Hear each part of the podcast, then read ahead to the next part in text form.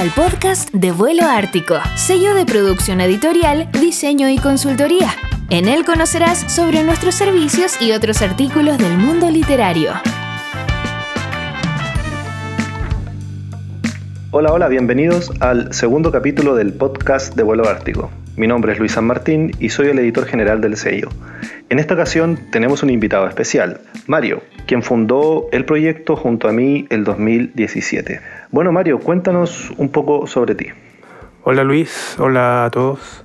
Eh, sí, bueno, les cuento. Eh, yo estoy en Santiago, Chile. Soy de acá. Estudié ya hace varios años eh, diseño gráfico en la Universidad Diego Portales. Yo no me especialicé en diseño editorial. Eso lo fui aprendiendo con la experiencia, con los trabajos desde mi práctica en una editorial, en Editorial Catalonia, y después ya ahí fui interesándome en este mundo y decidí quedarme. Me quedé ahí varios años junto con Luis, que estuvimos ahí. Y bueno, después me dediqué a los trabajos freelance y puntuales, pero ya siempre dentro de este mundo de lo editorial, hasta que fue empezando a tomar forma vuelo ártico como proyecto. Ya que estamos en, esta de presentarnos, también quizás Luis podrías contarnos un poco sobre ti y cómo, cómo fue que llegaste hasta este punto. Sí, la verdad es que es muy interesante eh, mirando hacia atrás cómo fue que llegamos a estar juntos en este, en este proyecto. Yo partí mis estudios con, con literatura, estudié literatura en la Universidad de Chile eh, convención en literatura, que es un poco redundante, es como literatura, convención en literatura, pero aprendí lingüística y otros tipos de cosas y la mayoría de, mis compañeros se especializaban como en pedagogía y yo quería especializarme en algo más. La verdad es que no sabía que quería ser editor cuando tenía 20 o 21 años, pero en algún momento encontré un diplomado que me interesó en la Universidad Católica que trata sobre, sobre edición y publicaciones, que creo que todavía se imparte allá en Chile, porque yo estoy en España, por cierto. Y eh, después de eso hice unas prácticas en Mago Editores, eh, que fueron pequeñitas, y después hice las prácticas definitivas del diplomado en Editorial Catalonia. Acá es como un poco el sendero se bifurca, como decía Borges, y conocí a Mario, que era diseñador en Catalonia, que llegó un poquito después que yo, y eh, desde ese momento empezamos un poco a nuestra relación laboral, por decirlo de cierta forma, porque empezamos a hacer trabajo juntos, etc. Pasaron los años, yo me vine a España, eh, esto es como un gran resumen en realidad, y eh, decidimos hacer vuelo ártico tiempo después y ya tenemos más de dos o tres años juntos acá trabajando. Bueno, ahora pasamos a la sección principal de nuestro podcast, Aquí vamos a contar un poco lo que hacemos y también nuestros orígenes, que creo que es súper importante conocer un poco de nuestra historia personal de cada uno, tanto de Mario como de mí, y también eh, cómo fue que llegamos a, trabajar en vuelo ártico. Bueno, como decía anteriormente, mi último trabajo fue en la editorial Catalonia, mi último trabajo convencional, por decirlo de alguna forma, porque ya llevo algunos años trabajando de forma independiente. Eh, en Catalonia conocí a Mario, estuvimos ahí haciendo trabajo editorial que tiene que ver con corrección de textos, tiene que ver con hacer contratapas, filtrar manuscritos que llegan, originales, etcétera, entre muchas otras funciones. Y lo hacíamos mano a mano, es decir, yo hacía la parte de contenido y él hacía la parte gráfica. Su trabajo era principalmente con los autores que ya iban a ser publicados y hacía también todo lo que tenía que ver con el diseño de interiores, tripa como se llama acá en España. Y también, claro, todo lo que tenía que ver con la comunicación. Había mucho de, comunicación, de prensa también en nuestro trabajo, porque teníamos que ayudar a la gente de prensa, había dos periodistas, que, para, que difundieran los libros que se publicaban. Como sabemos, en el mundo editorial los libros que, no, que no se venden son, son difíciles un poco de apreciar, lamentablemente es así. Y claro, ayudábamos a la gente de prensa. Y bueno, no sé, Mario, ¿cómo, cómo es que que, tú recuerdas todo, todo esto, todo, todo este periodo, esta época en que nos conocimos. Sí, yo, como decías tú, ese fue nuestro, por mi parte también, nuestro último trabajo como de oficina, por decirlo así, donde había que marcar tarjeta y seguir toda esta rutina. Y para mí fue mi práctica y mi trabajo. O sea, yo de ahí hice, hice todo mi, mi aprendizaje. Desde ahí yo me formé un poco. Y fue eh, ir aprendiendo junto a ti, junto a Luis. Porque él ya estaba trabajando ahí hace un tiempo y fuimos viendo cómo, cómo era armar este, este proceso que hablaba él, de ir mano a mano, la parte más editorial de lectura, de texto, de corrección, y la parte visual y gráfica, que fuimos complementándonos y, y aprendiendo eh, año a año juntos, con toda la experiencia que, que nos fue dando eh, una editorial pequeña donde hacíamos más de lo que podríamos haber hecho en un lugar con funciones más agotadas. Creo que eso fue importante para, para nuestro crecimiento y nuestro conocimiento para formar este proyecto de ahora. La base fundamental yo creo que la aprendimos ahí. Sí, la verdad es que opino absolutamente como tú. De hecho, si no opinara como tú, yo creo que no estaríamos ahora juntos en Bolo Ártico, porque, porque es parte fundamental. Yo creo que son las bases eh, todo lo que hicimos esos años. Y, también es curioso porque lo que hacemos cada uno actualmente difiere un poquito de lo que, de lo que hacíamos en ese tiempo. Porque, claro, ahora tenemos las funciones un poco desperdigadas entre ambos, como que ambos nos enteramos de todo lo que pasa en lo, entre telones, por ejemplo, tras bambalinas, por decirlo de, esa forma, de vuelo ártico, más allá de lo que sale en las redes sociales, etcétera. Pero claro, hemos ido tomando distintas funciones, en realidad de las funciones que no son plenamente editoriales, hoy día no vamos a decir mucho, pero me, me imagino que aquellos que tienen un proyecto saben de lo que hablo, presupuesto, eh, Mario por ejemplo hace Excel súper intrincado, súper sofisticado para, para poder manejar un poco nuestros números. Y también hay mucho de redes sociales y todo que Claudia, Claudia nos ayuda mucho ahí, Claudia Requena, que es nuestra colaboradora que está acá en España y, sí, la verdad es que mm, actualmente igual me gustaría que Mario hablara primero de, lo que hace él y, claro, yo hablar después del contenido porque de cierta forma lo gráfico es lo primero que entra. Sabemos que las cosas entran muchas veces por los ojos y claro, no sé, Mario, cuéntanos un poco cómo, cómo el tema de lo gráfico dentro de vuelo ártico, que es todo un mundo, ¿no? Sí, sí, pero claro, es verdad que todo lo que nos vamos a contar hoy es es la parte de gestión y de empresa que hemos tenido que ir aprendiendo. Pero ya en nuestro tema, lo gráfico es bastante importante y tuve que primero definir nuestra línea gráfica. Me encargo de, del arte y de la producción del arte. Eh, como somos dos, más que nada a cargo, con la colaboración de Claudia, pero estamos, yo me tuve que hacerme cargo de toda la parte gráfica, desde el arte, desde la dirección, desde la producción de portadas, de los interiores o tripas, como decía Luis, las gráficas para las publicidades, la publicidad misma, o sea, en fin, es, toda la gráfica y lo más importante es ser coherente con nuestro proyecto. Creo que eso ha sido el camino que hemos ido encontrando y, y hemos llegado a un punto donde estamos conformes con lo que comunicamos y con lo que entregamos. Eso ha sido un poco mi labor hasta ahora, dar forma gráficamente a, lo que queremos mostrar y que nos encuentren de esa forma. Claro. Luis eh, ahora muestra la otra cara de la moneda, como cuál es la otra parte que falta. Sí, sí, es verdad.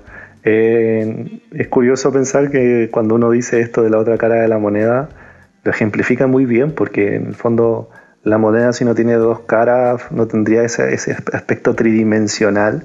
En este caso quizás es bidimensional, pero en realidad es multidimensional si nos vamos con esta misma metáfora, porque hay mucha gente que colabora con nosotros.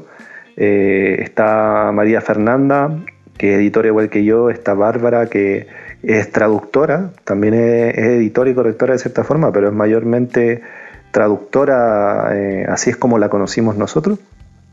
Y, bueno, también está David, que colabora con nosotros, que es la persona que nos ayudó con la producción de este podcast.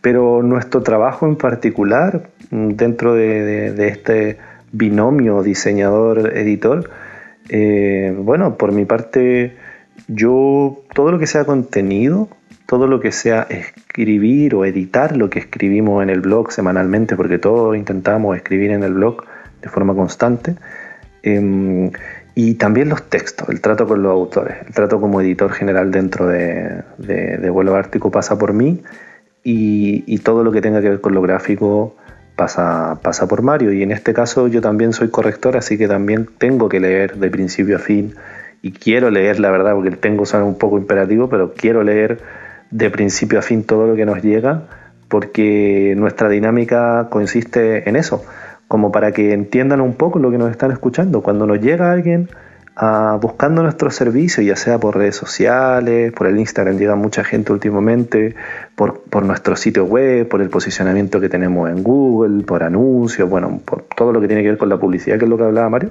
Cuando llega alguien, eh, generalmente está buscando una cosa y nosotros lo ayudamos guiándolos para que para, un poco ponerle nombre a lo que están buscando. Eh, sí, por ahí quizás es bueno comentar también que como yo estoy en Santiago y tú estás en España, el proyecto partió siendo de forma digital a distancia.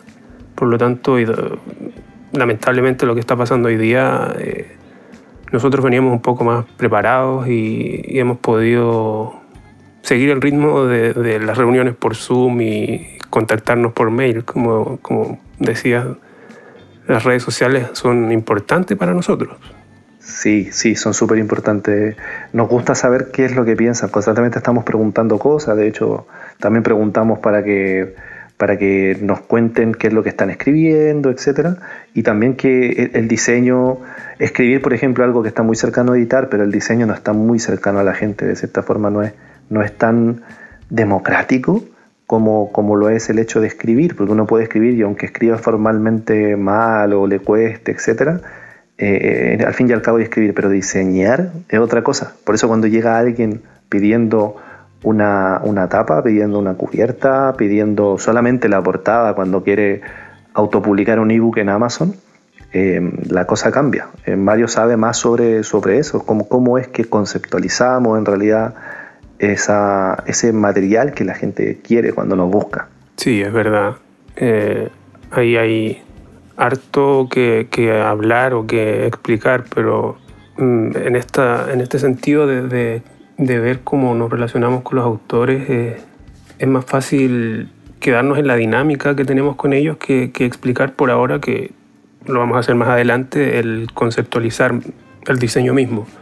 Claro, es súper importante esa parte. En realidad, generalmente acompañamos a los autores desde el principio, ya sea en lo gráfico en el contenido, y generalmente los acompañamos ambos, porque eh, sí o sí hemos generado cierta retroalimentación de nuestro trabajo y en el fondo yo sé un poquito de diseño y Mario sabe un poco de edición. Es imposible que no lo sepamos porque nos hemos visto haciendo el trabajo, así como cuando uno ve a alguien cocinar, nosotros igualmente hemos aprendido un poco de esas cosas y nos vamos apoyando. Los autores, claro, tienen sus plazos, tienen sus tiempos, eh, están los temas prácticos, el contrato, el presupuesto, pero generalmente cuando entramos a trabajar con un autor siempre hay un tema de confianza, porque una obra, ya sea la parte gráfica, cómo va a acompañar esa obra, o la obra en sí, el contenido, es algo muy, muy interno de, de los autores. Hemos pasado por varias cosas que iremos contando en adelante y que tienen que ver con cómo nos hemos implicado con, con los autores. Y claro, también lo que decía Mario es importante, trabajamos a distancia.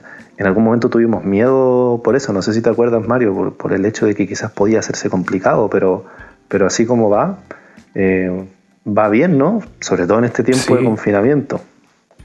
Sí, o sea, tiene sus complicaciones que la vemos ahora mismo al momento de grabar. O sea, hay cosas que son eh, inevitables como los horarios, como la distancia física para revisar cosas, pero hemos ido aprendiendo a coordinarnos y a coordinarnos con los autores.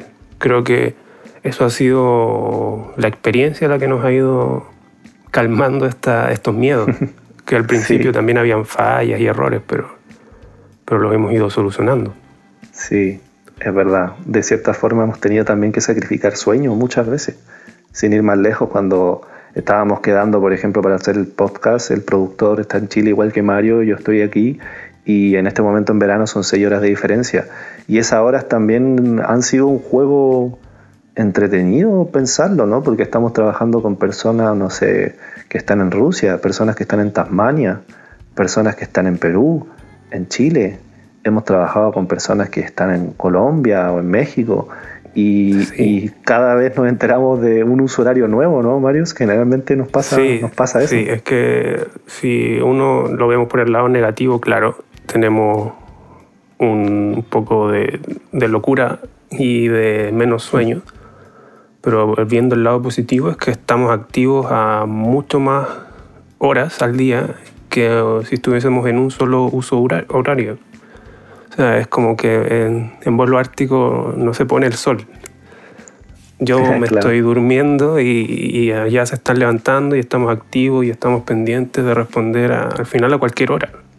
Sí, es cierto. De hecho, tenemos, nosotros tenemos como en todo proyecto acuerdos, desacuerdos, etcétera, y hay algo súper curioso que, que nos ha estado pasando últimamente, porque hemos tenido mucho trabajo en esta época. Al parecer las personas que están escribiendo se están dando cuenta que una de las grandes formas de trascender, aparte de plantar un árbol y tener un hijo, como dice el dicho, y hemos tenido mucho trabajo y claro, estos límites que nos ponemos muchas veces tienen que ver con la hora, que, que tratamos de ser un poco considerados con el otro y sabemos que el otro está durmiendo, pero muchas veces el trabajo urge tanto que sabemos que aunque lo tenga en silencio, eh, hablamos solamente, eh, son cosas que, nos suceden y de cierta forma a mí particularmente me gusta mucho que, pase eso porque uno trabaja con, personas y las personas tienen su vida personal, etcétera. En este caso con Mario nos hemos hecho grandes amigos y, esto de los usos horarios también ayuda que, a que podamos comunicarnos de forma constante, pero también cuidando un poco los tiempos del otro, también cuidando los tiempos de los autores y los autores saben que al final nunca saben desde qué uso horario les estamos escribiendo, ¿no? Porque yo a veces estoy en Chile y, claro, piensan que estoy en España, etcétera, y suele, suele suceder este, este, este juego entretenido. Em, eso, Mario, no sé si tú tienes algo que agregar respecto al tema de, nuestra dinámica de trabajo o algo que quede ahí en el tintero antes de pasar a la próxima sección. Em, no, no hay mucho más que agregar, pero sí es bueno destacar que el trabajo lo hacemos desde la dinámica de amigos. Creo que eso también se nota a la hora de trabajar con los autores. Hay una confianza muy diferente y un trato muy diferente a lo que hablábamos al principio de, de una oficina o de un trabajo más convencional creo que nosotros nos desmarcamos un poco de ese sistema. Tenemos como un sistema basado en la confianza y que lo traspasamos a nuestros clientes. Sí, es verdad, es verdad. Creo que viene, mm, viene quedando súper claro que, que lo nuestro es un trabajo humano, trabajar con libros, trabajar con cosas gráficas, un trabajo plenamente humano. De cierta forma todos los trabajos lo son, porque todo lo, actualmente al menos, antes que llegue la revolución de los robots y todo lo que Isaac Asimov pensaba que iba a pasar, por ahora somos humanos haciendo trabajo humano, que, tenemos que entregar trabajo bien hecho, hecho por, por humanos. Y creo que en ese sentido es súper importante lo que dice Mario, nuestra dinámica de, es de amistad, nuestra dinámica es de confianza y, esa es nuestra, nuestra idea. Eh, bueno, ahora vamos a, pasar a la siguiente sección. Fue muy interesante conversar sobre esto, la verdad. He recordado varias cosas que si nos pusiéramos a hablar de esto, este programa duraría siete horas. Pero bueno, será para próximos capítulos. Como nos interesa mucho interactuar con, con la gente que nos sigue, eh, estamos muy atentos a sus preguntas e inquietudes y por eso hemos realizado una sección con, con las preguntas y respuestas que está a cargo de Claudia que nos va a contar sobre las cosas que han dicho nuestros seguidores en Instagram y que, y que a ver si es que nosotros podemos contestarlas. Me imagino que sí, porque tiene que ver con nuestro trabajo, pero vamos a ver. Hola, mi nombre es Claudia y actualmente soy la encargada de la gestión de las redes sociales de Vuelo Ártico junto a Luis y Mario y voy a ser la que junto a vosotros, nuestros oyentes, demos voz a esta sección con una serie de preguntas que nos podéis ir haciendo semanalmente y que iremos respondiendo en cada podcast. Bueno, llega la hora de revisar algunas de las preguntas que han llegado estos días al buzón de vuelo ártico. La primera pregunta nos la hace José Miguel Gutiérrez arroba joselo barra baja gg, quien quiere saber cómo hacemos la tapa de un libro. Bueno, la verdad es que muy buena pregunta. Aprovecho de, agradecer a, Claudia por, acompañarnos en, el podcast. Y bueno, no sé, yo creo que esta pregunta definitivamente la tiene que contestar Mario porque es plenamente gráfica. No sé, dime, dime tú qué piensas, Mario. Sí, creo que yo puedo hacerme cargo de, esta pregunta. Y básicamente nos hacemos eh, cargo de las tapas como, bueno, siguiendo un proceso. Hay un proceso para hacer una tapa que eh, lo más importante para nosotros es la conversación y la cercanía con el autor. O sea, ahí uno puede sacar detalles clave, puede ver qué quiere él también, que es importante, como ver que su gusto no lo podemos ignorar. O sea, sería demasiado soberbio presentarle algo si es un trabajo para él. Tenemos que llegar a acuerdos y ir viendo que eso funcione también, como aterrizarlo a la realidad. Y ya viendo más desde el diseño, uno va desde lo general a lo específico, yendo, acotando y cortando como ramitas, si esto fuese un, gran árbol, hasta llegar a, a, lo que queremos. O sea, vamos viendo de qué género va a ser este libro, em, eh, a qué mundo va, va, a ir, si va a ser algo para, para Amazon, si va a ser para jóvenes, si va a ser para niños. Toda esa información la vamos recopilando y a partir de, a partir de eso eh, comienza el proceso de diseño. No sé si sería ya mucho empezar a explicar técnicamente, pero básicamente es eso. Así hacemos la tapa o ese es nuestro proceso. Perfecto, la verdad es que yo creo que queda bastante claro. En siguientes capítulos vamos a profundizar mucho más en esto, en esto ya con, con casos reales. Y ahora pasaremos a la segunda pregunta. Siguiendo el hilo del diseño, David arroba Derby Corriente nos pregunta, ¿de qué manera materializan el diseño gráfico con el concepto que da quien les pide una portada? Bueno, esta pregunta también es, de diseño gráfico, la verdad, y, nos gusta mucho que, la hagan porque el tema de, la materialización de, un concepto es algo que, ocupa muchas ramas del arte y que en especial nosotros tenemos que abordarla de una forma que, tenga que ver con, libros, de cómo, cómo, cómo, son los libros. Bueno, Mario sabe mucho más sobre esto, así que creo que él puede dar más información. Sí, y está muy ligada a la primera pregunta, porque está ahí entre estos procesos eh, la parte de, de conceptualizar y aterrizar.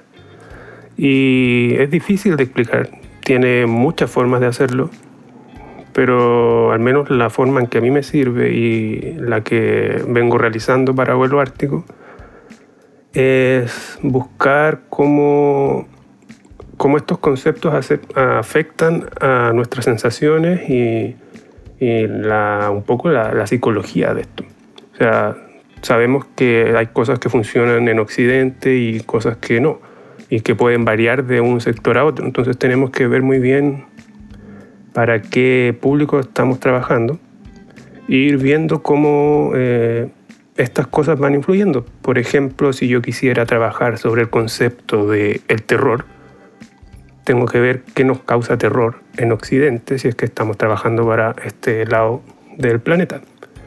Y ahí vamos viendo como, por ejemplo, siguiendo con el terror, eh, que las formas redondeadas son eh, como comúnmente asociadas a lo infantil, a lo amable, a lo blando. Y todo eso se va materializando en, la composición. Si yo no quiero dar esta sensación, tengo que ir al opuesto y buscar formas más peligrosas y con eso ir jugando hasta materializar algo eh, bidimensional. Y asimismo eh, vamos buscándole más capas y más capas a los conceptos, como cómo aportarle color con esta misma psicología del color. Y el estilo también tiene que ir eh, aportando.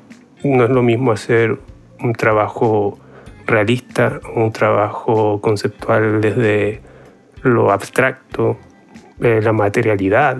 O sea, hay muchos factores que influyen en transmitir, en comunicar una idea o un concepto. Y creo que tomando en cuenta estos factores, es como nosotros logramos aterrizar una idea que está en nuestra cabeza o en la cabeza del autor a una tapa. Eh, algo, una duda que yo también te hacía mucho, no sé si te acuerdas, en Cataluña siempre te decía cómo llega esta conceptualización y en realidad esta materialización de un concepto de, de, la portada de un libro, porque te veía produciendo portadas de libros de forma sistemática y muchas veces muy, muy prolífica, sobre todo cuando estábamos en época de, Feria del Libro, de la FILSA, la Feria del Libro de Santiago. Y creo sí que queda bastante claro porque, porque en realidad hay muchas más aristas, pero esto en, general es así. Como digo, ya, ya profundizaremos en esto. Ahora vamos a pasar a la, a la tercera pregunta, a ver qué, qué nos dicen nuestros seguidores. Y la siguiente pregunta, al igual que Macarena, arroba Macarena Psicología, seguro que os la habéis planteado muchos de vosotros y de vosotras, y es, ¿qué se necesita para ser escritora? Bueno, esta pregunta eh, yo creo que, va para mí. Eh, más que para mí específicamente, en realidad yo la puedo contestar porque no porque sea fundamentalmente un escritor, en realidad, sino porque, porque me, trabajo con, con muchos escritores y con muchas escritoras y yo soy un poco de la escuela de pensar que, la escritura no, es, no se enseña así como uno quizás puede enseñar algo que se hace de forma sistemática y con ciertas normas. Creo que, la escritura es un arte tan, tan, tan antiguo em, que en realidad mucho es inspiración, como las musas de las que hablaban los griegos, y también tiene que haber talento ahí. Tiene que haber talento y hay que saber reconocerlo y también potenciarlo, porque muchas veces el talento, el talento puede que esté escondido y que, y que tenga que surgir con, con ciertos ejercicios de, inspiración que muchas veces se pueden hacer.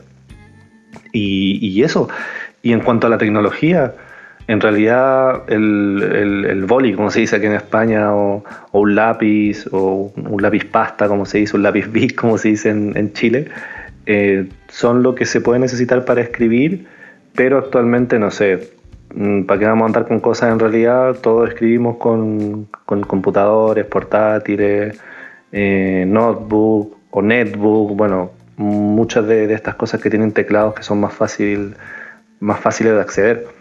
Eh, en realidad se necesita esa tecnología, yo diría, hoy en día, porque después transcribir todo lo que pueda escribir en lápiz, que hemos tenido que hacer en algunos trabajos con Mario en todo caso, puede ser un poco más, más difícil, pero eso, en realidad, en resumen, yo creo que se necesitan muy pocas cosas y yo recomiendo siempre a todos que, que cuando les dicen que se necesitan demasiadas cosas para ser escritor, en realidad se necesitan pocas y la más importante de ellas es sencillamente escribir, sentarse a escribir y escribir y escribir y escribir. Como dice uno de los memes que están dando vueltas actualmente, que son como memes de, memes de pandemia, que tienen que ver un poco con, la escritura. Eso es lo que, lo que puedo decir por ahora, pero en realidad nos gusta mucho que los nos pregunten este tipo de cosas porque da para muchos más capítulos, muchísimos más capítulos que tienen que ver con, con nuestro trabajo.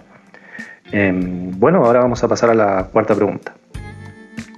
Finalizamos esta ronda de preguntas respondiendo a la duda ¿en qué consiste un club de lectura? Cuestión que viene de la mano de Pilar Castillo arroba contreritas.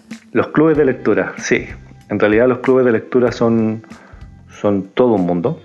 Eh, a mí me gustan mucho. En realidad yo he participado más en clubes de, o talleres de escritura, pero me gusta mucho la dinámica de los clubes de lectura. en realidad yo creo que esta pregunta, va, esta respuesta va un poco ligado también con la respuesta que, dije anteriormente. Em, y la contesto yo en realidad porque la lectura y la escritura es como el, fuerte que tengo yo dentro de, Vuelo Ártico. Y, nada, los clubes de lectura simplemente necesitan libros. Eh, generalmente un libro cada ciertas semanas para que haya tiempo para que todos los participantes puedan leer, porque los participantes de los clubes de lectura, aunque podamos pensar, uy, leen, son muy parecidos, en realidad la gente que lee y que escribe son muy distintos entre sí, hay que quitarse ahí los estereotipos. Em, y eso, un ejemplar de mi libro para cada uno. Y, hablar de ese libro, sentarse en algún lugar cómodo, tomarse algo, comer algo, compartir, etcétera. Hace poco vi un club de lectura en una serie que se llama Little Fires Everywhere, que es de, creo que es de Amazon Prime. Y esta serie que en realidad no es tan buena, no me gustó tanto en los capítulos que llevo viendo, pero muestran un club de lectura, un club de lectura de mujeres que están en los años 90 hablando sobre el libro Monólogo de la vagina. Y la verdad es que muestran muy bien las polémicas, muestra muy bien las disonancias que puede haber dentro de un club de lectura y, claro, en realidad todo consiste en leer, juntarse, eh, después de que todos hayan leído el texto, puede ser una novela, puede ser relatos, puede ser teatro, puede ser cualquier texto, incluso filosofía, mm, y hablar sobre ello. Creo que es súper importante hablar sobre libros para escribir libros. Despedimos esta sección dando las gracias por estar junto a nosotros día tras día y recuerda, si tienes una duda, pregúntanos.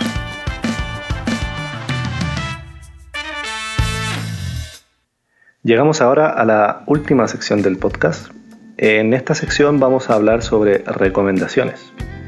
Eh, tenemos distintos tipos de recomendaciones. Algunas son libros, algunos son diseñadores, algunas son elementos para inspirarse y en primer lugar es Mario quien nos hablará de lo que nos recomienda en esta ocasión. Gracias Luis. Eh, sí, ahora yo les voy a hablar de lo que tengo y elegí algo que recomendé hace tiempo en, el Instagram, pero creo que vale la pena volver a recordarlo porque es de, de uno de mis autores favoritos.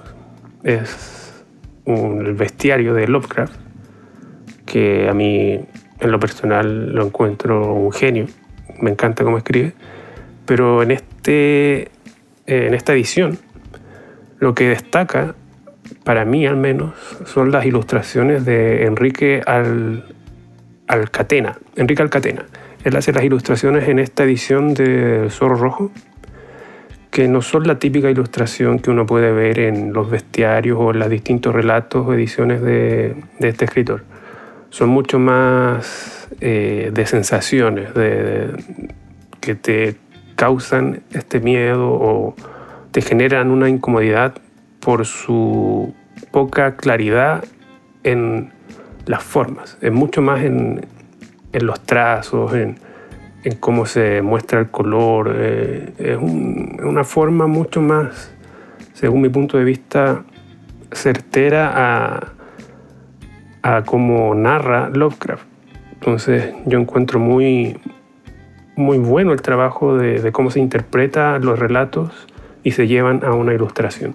Creo que es un buen ejemplo a tener de cómo transmitir, transmitir sensaciones. O sea, yo me quedaría con esta recomendación para esta semana. Y Luis, ¿qué nos tienes tú para esta ocasión? Eh, hoy quería hablar de, de, una lectura personal Estoy leyendo actualmente a Karl Ove Nosgård, que es como lo más parecido que puedo pronunciar en noruego, seguramente no, no se pronuncia así en, el idioma. Em, este autor es conocido porque hizo una saga que se llama Mi lucha, eh, un poco parafraseando el nombre del, famoso texto de, Hitler. Eh, en, esta, en esta saga él habla básicamente sobre su vida en clave autobiográfica Estoy seguro que hay mucho de ficción porque ninguna cabeza, ningún cerebro es capaz de recordarlo todo. Y él hace un poco esto mismo que hacía Marcel Proust, que es em, ir recordando cada detalle de todo lo que ha vivido hasta ahora. Consideremos que actualmente el autor tiene 51 años, si no me equivoco. Tampoco es que sea tan, tan mayor. Y sin embargo ya ha publicado seis libros de, de esta saga. Yo voy ahora en el quinto, estoy leyéndolos todos de corrido, que es lo que recomiendo. No, no leer el primero y, después irse a otro libro y después volver al segundo. No, yo recomiendo empezar con el primero y, leerlos, leerlos porque en realidad em, habla mucho también sobre literatura, habla sobre cómo escribir, habla cómo, cómo él quería ser escritor desde los 18 años más o menos, sus experiencias de vida sirve mucho como inspiración para aquellos que quieren un poco entender cómo se describe el ambiente, entender cómo se describen relaciones sociales. Creo que la obra de, de eh, habla mucho sobre, sobre el tema de, de, las relaciones sociales. Y eso lo recomiendo absolutamente. Yo espero terminarlo en el, en el próximo mes, seguramente en julio. Ya habré terminado el séptimo libro, el sexto libro y y habré terminado con, esta saga que, que, me recomendó una amiga que también es editora, que aprovecho a mandarle un saludo, María Jesús Blanch, que en realidad me dio esta gran recomendación y yo a su vez se lo recomiendo a ustedes. Ya hemos llegado al final de nuestro segundo capítulo del podcast. Mm, queríamos recordarles que podían seguir nuestro blog. Todos los miércoles publicamos una entrada, ya sea Bárbara, Fernanda, Mario o yo y algunos invitados muchas veces. Que sigan nuestras redes sociales, son todas arroba vuelo ártico. Y, también quería agradecer a Mario por acompañarme en este, en este capítulo. Eh, sí, ha sido bastante interesante poder explicar cosas y darnos a conocer como proyecto y sería bueno después poder seguir ahondando y como dices tú, cualquier cosa nos escriban. Creo que vamos a estar muy, muy felices de poder responder sus dudas y, acercarnos más a, la gente que nos sigue. Sí, es cierto. Eh, cualquier cosa que, quieran saber de nosotros, cualquier tema que quieran que, hablamos, que hablemos en los próximos capítulos, ahí estamos para, para escucharlo en las redes sociales, en nuestro correo. Bueno, nuestra información de contacto es bastante pública. Así que eso, nos vemos en el próximo capítulo. Eh, muchas gracias Mario, de nuevo. Hasta luego. Que estén todos muy bien. Hasta luego. Chao. Chao, chao. Gracias por acompañarnos en el podcast de Vuelo Ártico, sello de producción editorial, diseño y consultoría.